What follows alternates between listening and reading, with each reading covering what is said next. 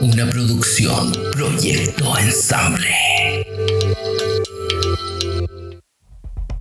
La emoción más antigua y más intensa de la humanidad es el miedo. Y el más antiguo y más intenso de los miedos es el miedo a lo desconocido. Howard Philip Lovecraft. Sean bienvenidos.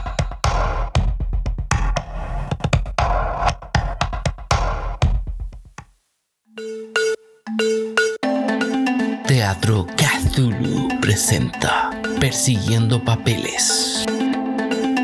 Un inusual robo y la desaparición de un adinerado intelectual revelarán lo que finalmente se volverá un caso espeluznante en una producción de Proyecto Ensamble para Teatro Cthulhu.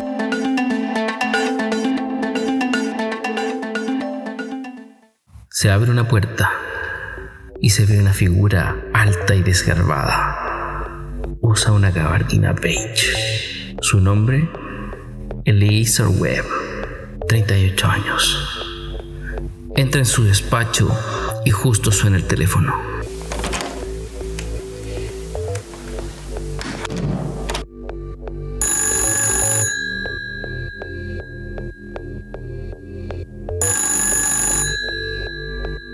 Oficina de Laser Web. Él habla. Mire, mi nombre es Thomas Kimball. Quería saber si usted tiene disponibilidad para tomar un caso de investigación. Por supuesto que tengo disponibilidad. ¿Podría decirme sobre qué estaríamos investigando? ¿Infidelidades, chantajes o algo por el estilo? En realidad no. Es sobre un robo en mi casa. Los ladrones se han metido y han robado cinco libros. Los libros favoritos de mi fallecido tío Douglas Kimball, que desapareció hace un año. En realidad estos libros para mí no tienen mucho valor, pero me gustaría recuperarlos, ya que para mi tío sí tenían valor sentimental. También me gustaría que investigara acerca de la desaparición de él y si aún sigue vivo. ¿Y no se han llevado nada más? ¿Artículos de valor, electrodomésticos, joyas, dinero o algo más? En realidad, nada más. Eso es lo más raro de todo este asunto. ¿Por qué tomarse el trabajo de entrar a mi casa, que queda en un sector alejado de la ciudad, casi rural, y solo tomar cinco libros? Esto me suena raro desde que pasó. No se preocupe, señor Tomás. Investigaremos al respecto. Mis honorarios son, por así decirlo, altos, porque tengo bastante experiencia como investigador privado. Y si usted llegó donde mí, es porque me recomendaron, o porque tengo cierta fama como buen investigador. Por su paga no se preocupe, estoy dispuesto a pagar por sus servicios lo que haya que pagar. Muy bien entonces, ¿podría pasar mañana, digamos, 10 a.m.? Sí, no hay problema. La dirección es 218 Aylesbury Road, cerca del cementerio de Arnoldsburg. ¿Lo conoce? Sí, claro. Este queda en las afueras de la ciudad, en el poblado de Arnoldsburg. He estado ahí un par de veces, así que no habría problema. Muy bien, entonces, lo espero mañana, a eso de las 10 a.m. Excelente, adiós.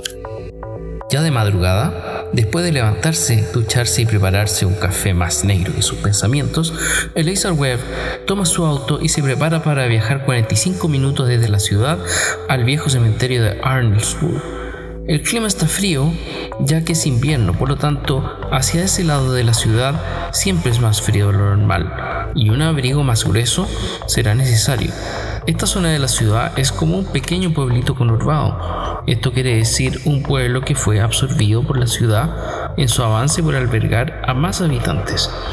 Como pueblito es bastante folclórico y hay una vida de pueblo bastante agradable que recuerda tiempos mejores, a diferencia de la ciudad donde la vida es más acelerada.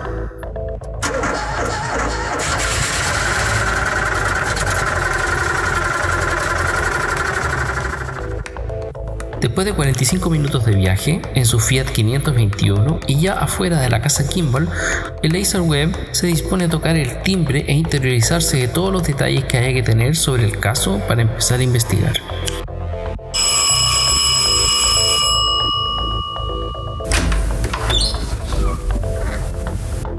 Ante él, un hombre de edad media, por los 50 años, ojos azules y pelo castaño. Su aspecto hace recordar a intelectuales del pasado, tiene una pipa en su boca y el olor en el ambiente recuerda paisajes y escenas del Medio Oriente. Usted es el famoso investigador Eliezer Webb. Eh, famoso no sé, pero de que he resuelto varios casos, eso es correcto. Pase usted, ¿desea algo? ¿Un vaso de agua? La chimenea está prendida para que pase a calentarse un poco mientras le cuento un poco más de lo que pasó el domingo pasado. Muchas gracias, estoy bien. Ya dentro de la casa Kimball, una casa bastante grande de dos alas, con ventanales grandes, se alcanza a ver un predio grande con árboles frutales y al fondo las rejas del viejo cementerio de Arnoldsburg. Mire, esta casa perteneció a mi tío Douglas Kimball, que hace un año desapareció sin dejar rastro. Tratando de descubrir qué fue lo que pasó, es que me vine a vivir a la casa y ya la considero mi propia casa. Una vista rápida de la entrada hasta la chimenea de la casa revela que todos los cuartos están ocupados con cajas y otras cosas, pero el estudio está atiborrado de libros. ¿Todas estas cosas son suyas? Traje muchas de mis cosas a la casa, pero el estudio y todos esos libros que se ven ahí son de mi tío. Entonces dígame, ¿qué fue lo que pasó y cómo usted se dio cuenta de la desaparición de los libros? Bueno, esto pasó el día domingo pasado, a eso de la una de la madrugada. Yo estaba acostado, casi quedándome dormido, cuando escuché que se abrió una de las ventanas de la sala de la chimenea. Quedé helado. Después sentí unos pasos que se dirigieron hacia el despacho de mi tío, donde están todos los libros. Después de varios minutos, me parecieron eternos, agarré la escopeta que guardo cerca de mi cama y tomé el coraje suficiente para ir a encarar al que sea que haya entrado. Al acercarme al despacho empecé a gritar fuerte, cosa de ahuyentar al intruso, pero entrando me di cuenta que no había nadie.